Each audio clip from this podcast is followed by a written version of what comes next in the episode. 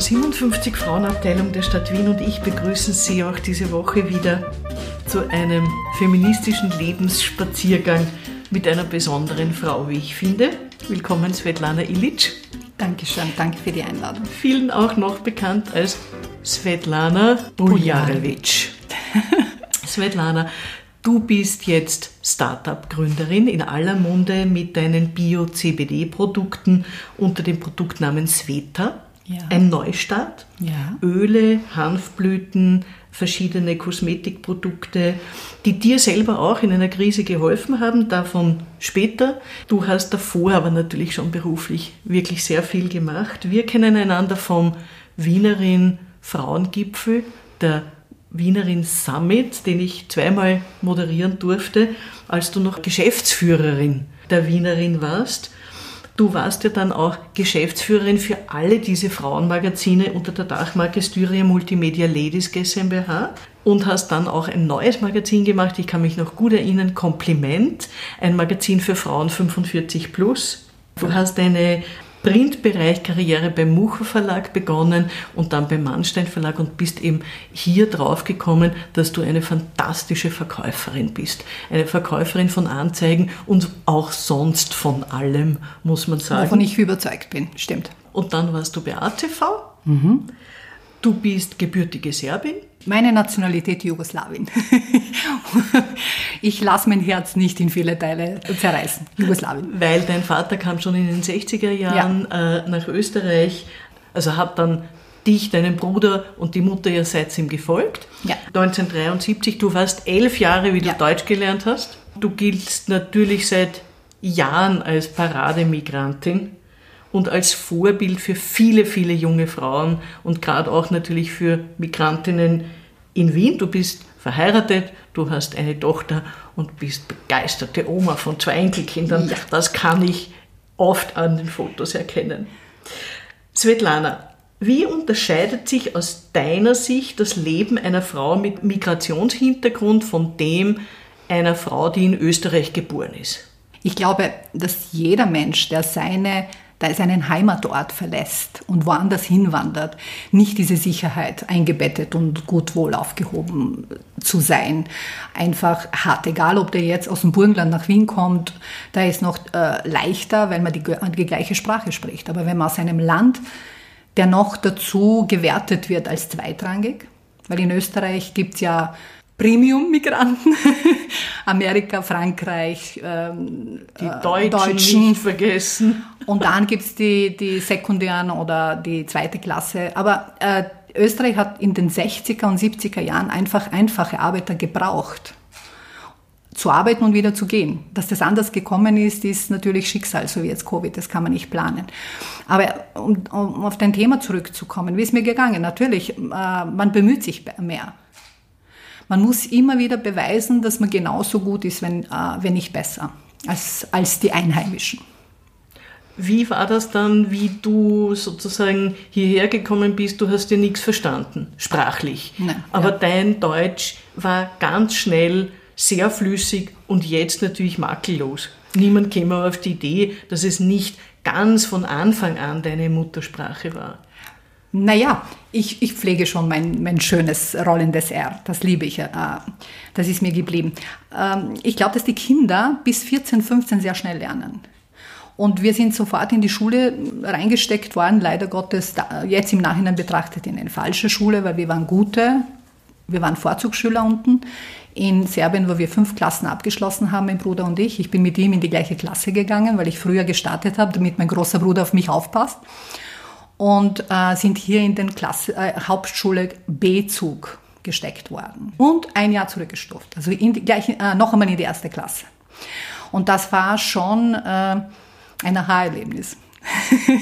Von der Leichtigkeit und wenigen Ansprüchen an die Schüler, weil kommunistische Länder haben sehr, sehr, sehr starke Bildung und großen Wert auf Bildung gelegt. Wir hatten einen Privatlehrer. Mein Papa hat einen Kollegen engagiert, der in Österreich lange gelebt hat und sehr gut Deutsch gesprochen hat. Und wir haben alles von der Tafel abgeschrieben, auswendig gelernt und dann auch mal übersetzt auf Serbokroatisch und das auch gelernt. Aber nach einem halben Jahr ist es super gegangen. Wer hat dich in der Zeit am meisten gefördert, gefordert? Hast du Vorbilder gehabt? Also Vorbilder, nein. Nein, also da war ich zu wenig. Ähm, noch involviert, dass ich überhaupt jemanden als Vorbild habe. Aber es gab, ich sage immer, meine Schutzengel in meinem Leben und einer davon war der Paul Kral. Das war damaliger Mathematiklehrer und er hat unsere Talente entdeckt. Ich war sehr gut in Mathematik und Physik und er war auch ein Fächerlehrer für den ich gerne gelernt habe. Und der hat dann meinen Bruder und mich wirklich begleitet, dass mein Bruder in die HTL kommt und ich in die Handelsakademie, was nicht einfach war aus der Hauptschule. Aus der Hauptschule ist heute noch Mittelschule, du gehst äh, Lehre, wirst Verkäuferin, Friseurin und so weiter. Und aus dem Gymnasium gehst du dann studieren oder Handelsakademie und so weiter. Also der hat uns echt diesen Weg geebnet. Dann gibt es noch die andere Seite. Du wurdest auch in der Schule oft angefeindet. Was macht das mit einem? Damals hat es kein Wort Mobbing gegeben. Ähm, man hat uns einfach aussortiert. Ja. In der Handelsakademie waren wir vier Mädels, die einfach nicht in die Ansprüche und in die Werte der Schule gepasst haben. Mein Vater hat mich in eine Mädchenschule gesteckt. Schönborngasse, 8. Bezirk, damit ich nicht auf dumme Gedanken komme. Das war so ein für, für ein bisschen Großbürgerliche, wo ich null reingepasst habe, weil erst, wo ich in der Handelsakademie war, habe ich festgestellt, dass ich überhaupt nicht Deutsch kann, sondern dass ich ein perfektes Wienerisch gelernt habe in der Schule. Wir hatten eine, eine Lehrerin und äh, das werde ich, erinnere ich mich so gerne, die hat immer gesagt, Svetlana und Nalecek, das war ein ein Klassenkasperl immer, ihr seid ja so deppert, schleicht euch aus, sonst hau ich eine runter. und so bin ich in die Handelsakademie gekommen. Und dann kann ich mir vorstellen, wie sie mich dort angeschaut haben. Ein wienerisch sprechender Jugo. Es war, muss schon ein Schock gewesen sein. Jetzt muss man natürlich dazu sagen, du bist sehr groß. Du ja. bist, glaube ich, über ein bisschen über 1,80. Genau, 1,80. Äh, du hast sozusagen echt immer Modelqualitäten, hast ja. du auch mal gemacht dazwischen. Ja. Eine Frau, der man nachschaut in der Öffentlichkeit. Spielt das eine Rolle in deinem Frausein? Ich spielt natürlich eine Rolle. Also ich, äh, wenn man vom, vom lieben Gott oder genetisch so ähm, bevorzugt wird oder begnadet oder beschenkt wird, dass man normal und noch dazu in die Zeit passt, ja, weil vielleicht hätte ich in Biedermeier Zeit wäre ich ein, ein hässliches Entlein gewesen. Aber ich muss sagen, es ist eine, ein Geschenk, aber auch eine große Bürde. Ja, als ernsthaft als Frau die auch Hirn und Herz hat sich zu beweisen, weil du wirst immer auf den Körper reduziert. Und die Männer schauen zuerst einmal, ob sie bei dir landen können und dann wird alles andere angesprochen. Es ist einfach so und leider ist es jetzt nicht bei mir, sondern ich beobachte das bei jungen Mädchen genauso nach. Leider noch immer so. Du hast eine Tochter, die ist auch sehr groß, ja. auch sehr gut aussehen, ja. hat auch mal bei einem äh, Contest mitgemacht diesbezüglich. Hat es die leichter als du? Nein, sie ist in der Immobilienbranche in Deutschland und sie sagt, Sie hat zwei Kinder, dann nimmt sie sie immer zum Termin, sie muss sich immer wieder distanzieren, aber dass die Männer immer wieder probieren, bei ihr zu landen und immer wieder äh, sexuelle Anzüglichkeiten haben, damit muss sie leben. Ja. Ist das nicht eigentlich ein bisschen traurig? Es ist nicht nur eigentlich und nicht ein bisschen, sondern es ist sehr traurig. Wie könnte sich das ändern? Da müsste ich wirklich äh, in den Kindergarten schon den Kindern beibringen, dass Mädchen und Buben gleichwertig sind. Da muss man mal beginnen. Und dass die Wertschätzung und Respekt und nicht gelassen, dass das ist wie Mädchen, das ist ja, dort beginnt schon die Abwertung. Ja, äh, okay, das ist, äh, unlängst habe ich jetzt irgendwo eine wissenschaftliche Arbeit gelesen, dass wirklich schon im Kindesalter die Mädels haben Vorbilder, maximal Mädels, und die Burschen haben Vorbilder, nur Burschen. Und alles, was so Mädel ist, wird den Buben so mader gemacht. So quasi, geh bitte, das ist nur für Mädchen, na lass das, du bist doch kein Mädchen und so weiter. Und da beginnt die Abwertung. Schon da. Ja? Und später natürlich sind die Vorbilder die Väter und die fehlen ja, weil über 50 Prozent der Ehen in Österreich geschieden sind. Ja? Und ich glaube, dass die Erziehung einfach, die Wertigkeit, dass ein, eine Frau ein, etwas Wunderbares ist. Und eine Frau, die Männer und die Frauen geboren hat, dass wir das Leben sind, welches wir spenden. Dass wir nicht nur auf sexuelle Objekte reduziert sind. Aber da könnte ich dir wirklich einen Roman sagen, ich, unsere Generation haben wirklich noch gekämpft. Aber die jetzigen und was jetzt aufgeführt wird, ich sag's dir meine, ich bin ein Mentor von vielen, vielen jungen Mädchen. Wenn ihr euch nur aufs Äußere konzentriert und eure aufgepusteten Lippen und gestrafften Gesichter, dann könnt ihr auch nicht von Männern erwarten, dass ihr euch als ernsthafte, taffe, selbstbewusste, gescheite und erfahrene Frauen ansieht. Dieses Schönheitsideal kommt ja nicht aus dem Nichts. Also ich wäre 1968 oder 72 nicht auf die Idee gekommen, dass ich mir da jetzt irgendwas draufspritzt. Das ist ja, das ist ja entstanden. Das ist ja aus einer Marketing- und Werbewelt gekommen. Glaubst du, dass wir das wieder zurückkriegen in die Tube? Ich glaube, dass es nicht nur Marketing ist. Ich glaube, dass das äh, der Zeitgeist ist der Kriege und des Mankos. Wir sind alle kondiziert zum Überleben ja, und uns fortzupflanzen. Wenn Krieg ist und wenn Not ist und so weiter, dann suchen sich die Frauen ja natürlich die stärksten Männlein aus. Und in letzter Zeit, ich beobachte es aus meinem Ex-Heimat Jugoslawien, wer ist an die Macht gekommen? Die Mächtigen, die Gangster, die Kriegsgewinnler. Wer ist in Italien gewesen? Der Berlusconi. Der hat angefangen mit diesen blonden, aufgepusteten, äh, Silikon aufgeblasenen Silikonpuppen. Und ich glaube, dass die Männer, die starken Männer bevorzugen diese Püppchen, die nicht viel Hirn brauchen, sondern nur das Aussehen, um sich mit ihnen zu schmücken. Und diese Frauen suchen sich solche Männer aus. Was brauchen wir? Wir brauchen Gleichstellung nicht nur im Gesetz, sondern auch gelebt. Auch, dass eine Frau nicht von einem Mann abhängig ist. Dass eine Frau, wenn sie zu Hause ist und Kinder gebärt, soll sie vom Staat bezahlt werden. Sie soll ein Gehalt bekommen, damit sie auch später eine Pension bekommt und nicht in die Abhängigkeit geratet. Also das sind viele, viele Themen, wo, wo ich mir denke, da könnte man gesellschaftlich wirklich mehr tun, als nur reden und pochen. Und ich bin auch dafür, dass, dass wir nicht aus den Männern Frauen machen und aus den Frauen die Männer, sondern dass jeder sich seiner Stärke bewusst wird und dass wir uns mit diesen Stärken ergänzen. Ich würde jetzt noch gerne ein bisschen auf dein Leben kommen. Jetzt bist du Start-up-Gründerin. Wie kam es dazu? Ich habe damals von Dr. Pirka Vorstand, Vorsitzender der gesamten Styria, hat mich geholt als Geschäftsführerin für die Wienerin. Und da ist mein Ego durchgegangen. Und da habe ich mir gedacht, bah, Jetzt kann ich mal zeigen, was ich kann und noch dazu Frauenmagazine und noch dazu kann ich was für Frauen tun. Endlich habe ich Sprachrohr, um die Frauen zu, zu stärken in ihrer Stärke und ihnen zu sagen, so wie wir sind, sind wir großartig und wir können noch besser sein, weil wir zeigen immer viel zu viel, was schlecht ist und ich bin der Meinung, man muss den Leuten auch zeigen, wo sie gut sind. Nach den fünften Zwischenvorständen und, und so weiter wurde ich einfach dort, als der Dr. Birker weggegangen sind, auch abserviert das war eine große Kränkung, die ich jahrelang ver verarbeiten musste, die mich auch äh, viele psychologische Stunden gekostet hat, um das einfach zu verstehen. Und ich glaube, das ist jetzt im Nachhinein gesehen, ein Mann beutelt sich ab. Für ihn ist es ein Job und da gehe ich raus und da gehe ich woanders hin. Für mich war das eine Berufung. Für mich war Wiener, also diese Frauenmagazine anzuführen, mit so vielen tollen Frauen. Du weißt ja, ich hatte ja fast 100 Mitarbeiterinnen, ich glaube drei, vier Männer waren da, großartige Frauen, keine Stutenbissigkeit, keine Zickenkriege, gar nichts, sondern wirklich ein tolles Team, wo wir alle Generationen angesprochen haben, in allen Ebenen. Wir haben, Und es ist sehr gut gelaufen. Es ist, wir haben Verkaufszahlen gehabt, Einzelverkaufszahlen, wir haben gute Reichweite, wir haben gute Leser, wir haben gute Themen gehabt, wir haben Frauenkongresse organisiert, internationale, wir haben tolle Frauen gekürt und an die Bühne gestellt. Also ich habe mich schon äh, mit dem identifiziert, ich habe dort gearbeitet, als wäre wär ich dort Eigentümerin. Und das haben nicht viele gern gesehen. Wie hast du diese Kränkung dann bewältigt?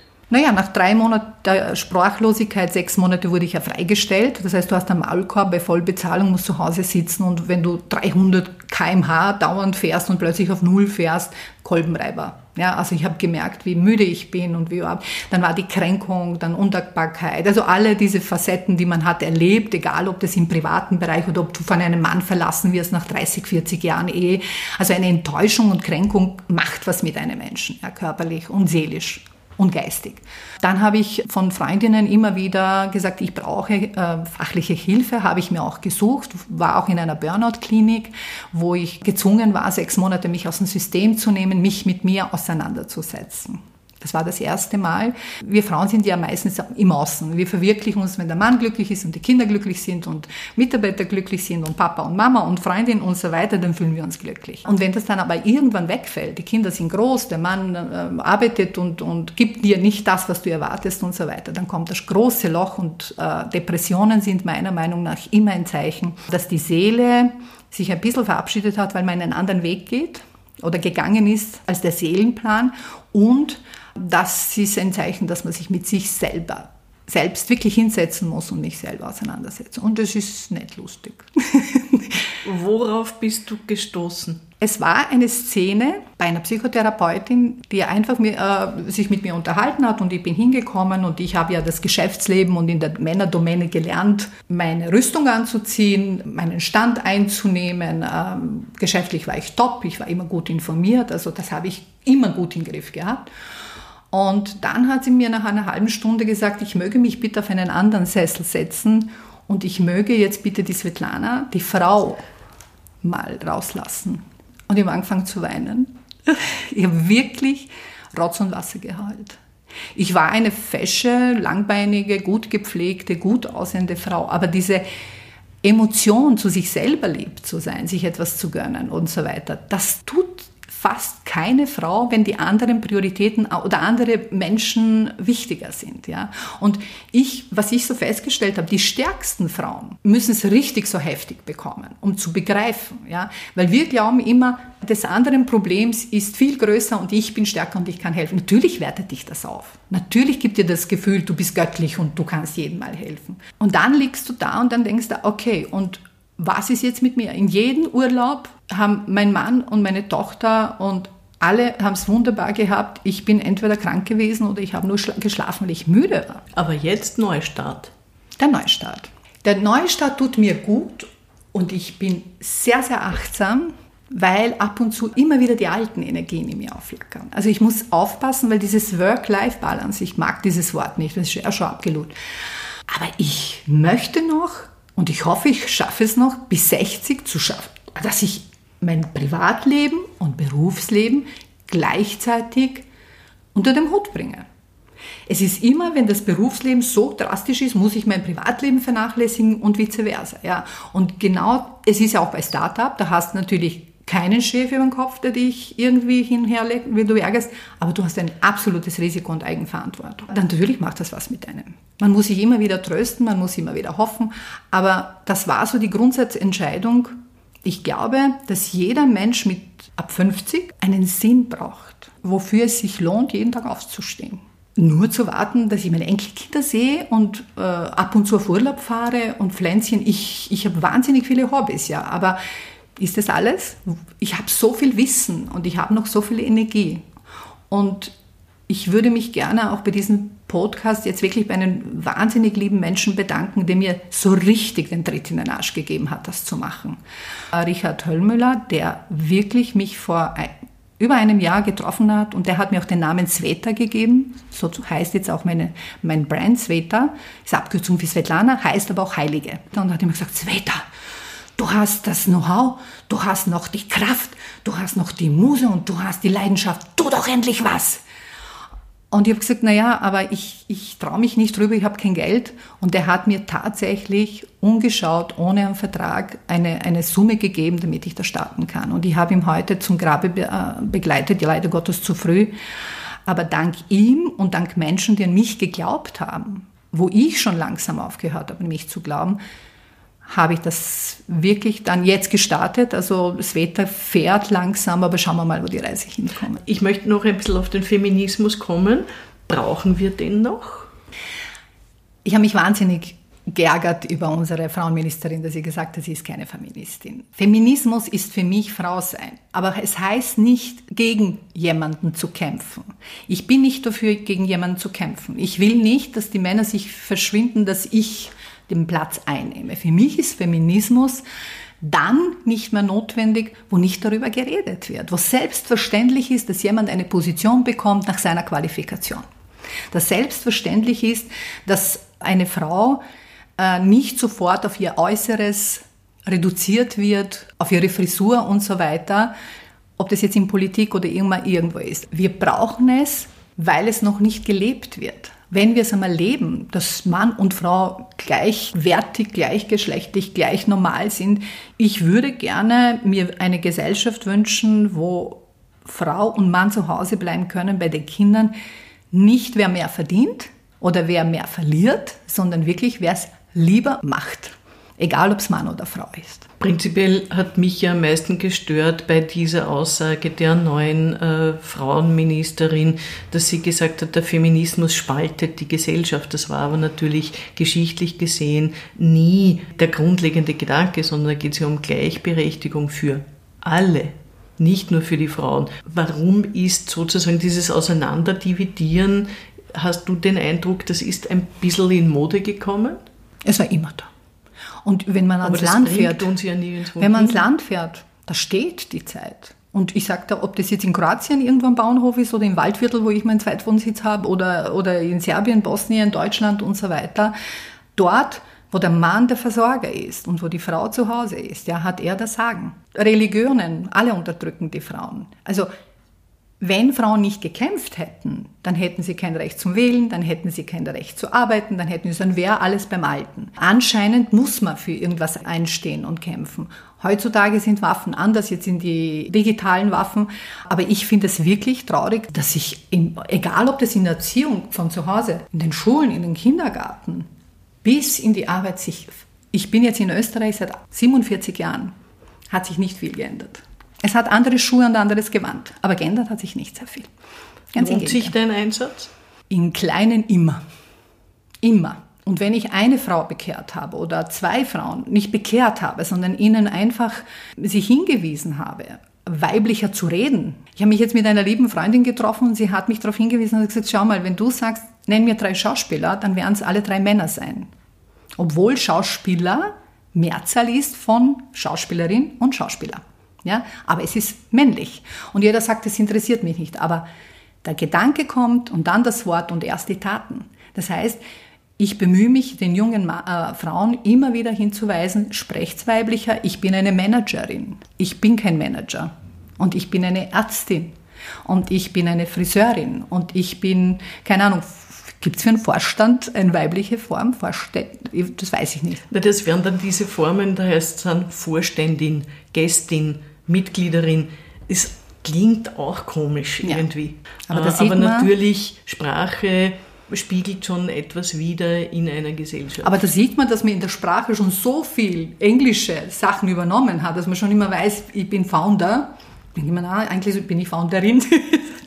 aber in solchen Sachen sind wir zurückgeblieben. Wenn du drei Wünsche offen hättest für die Frauen in, sag mal, den, den nächsten 100 Jahren, was würdest du dir wünschen? Dass sie die Wertschätzung der männlichen Welt von Anfang an bekommen, die sie verdienen. Weil wir sind sehr komplex. Wir sind Lebensspender. Wir sind Beschützer. Ich habe eine Enkelin und ich bin so stolz auf sie, dass sie jetzt schon mit vier Jahren sagt, ich bin ein Träumer. Nein, nein, ich bin eine Träumerin. Also da war ich so stolz und mir gedacht, genau, so will ich es haben dass die jungen Leute, egal welchen Geschlecht, welcher Religion sie angehören und so weiter, dass man, dass eine Frau, auch wenn sie nackt auf der Straße äh, geht, kein Mann und kein Mensch sich das Recht nimmt, sie anzugreifen und ihre Komfortzone, die eine Hand ausgestreckt ist, überschreiten dürfen.